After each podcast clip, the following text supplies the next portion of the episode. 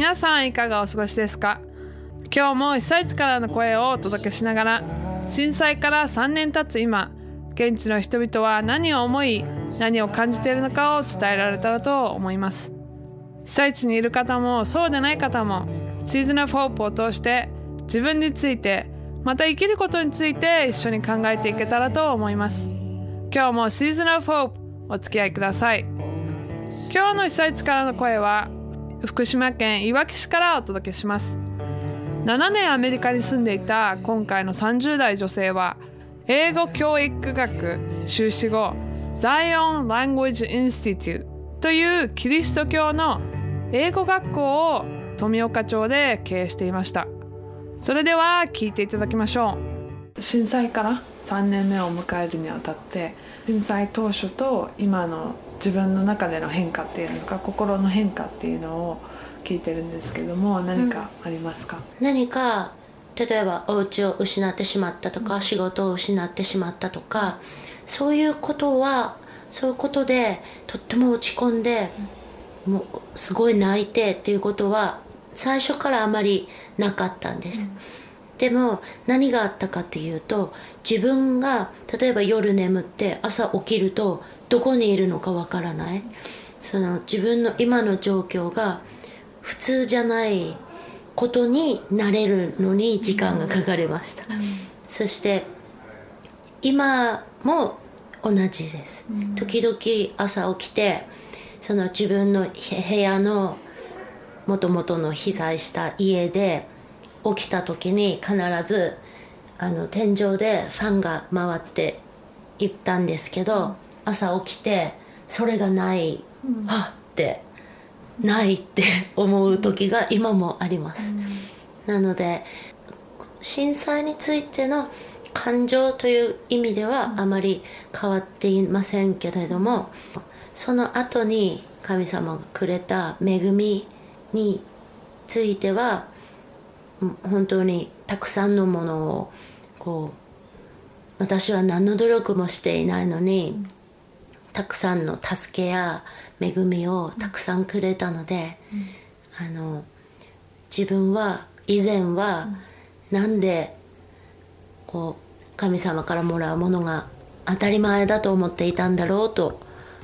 思います。うん、今は一つ一つ受け取ることが全て当たり前じゃない恵みなんだなっていうふうには思うようになりました。その富岡にまたも戻りたいっていう気持ちはやっぱりありますか？うん。もう戻りたいとは思いません、うん、そして戻りたいとちょっと難しいけど大人は戻りたいと思ってはいけないと思います、うん、それはあんな実行があっても戻ろうと思えば戻れるようなくらいの大したことのない事故だったんだっていうことを子供たちに伝えてはいけないと思うから、だから私は戻りません、うん、そして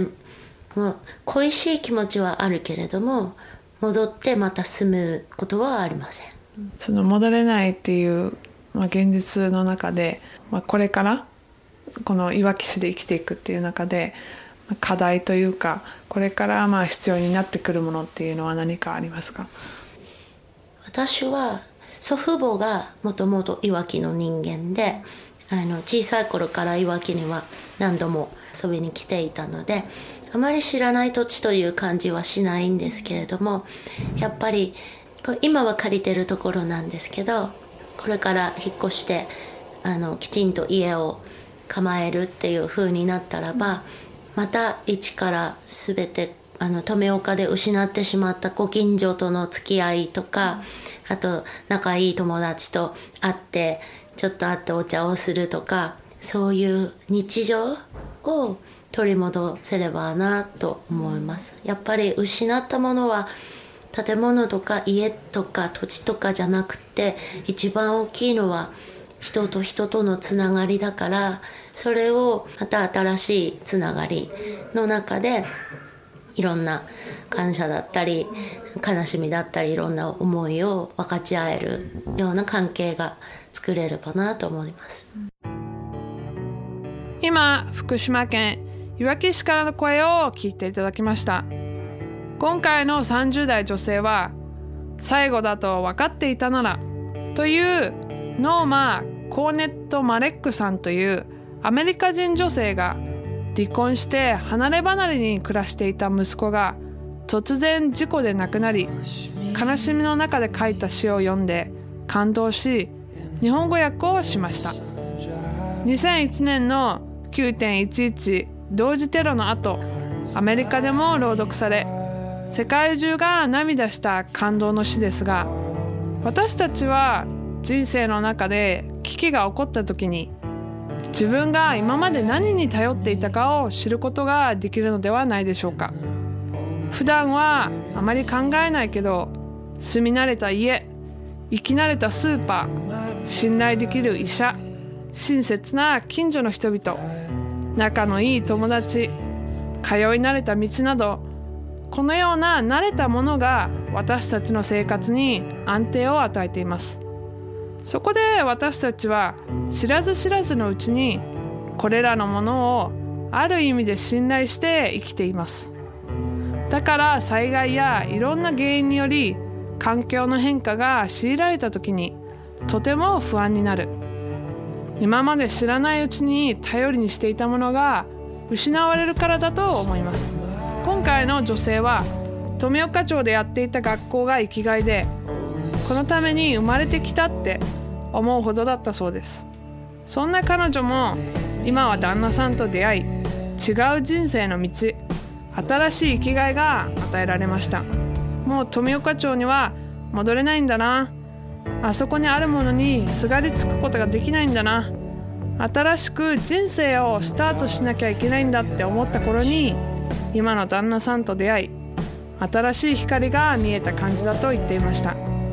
そうやって何が自分の土台になっているのか改めて考える良い機会かもしれません。私たちは目に見えるものに頼りがちですが目に見えないものが実はもっと大切なのかもしれません。どんなに環境や状況が変わっても愛は変わらない。いつまでも残るものは信仰と希望と愛です。その中で一番優れているものは愛です。という言葉があるように目に見えない。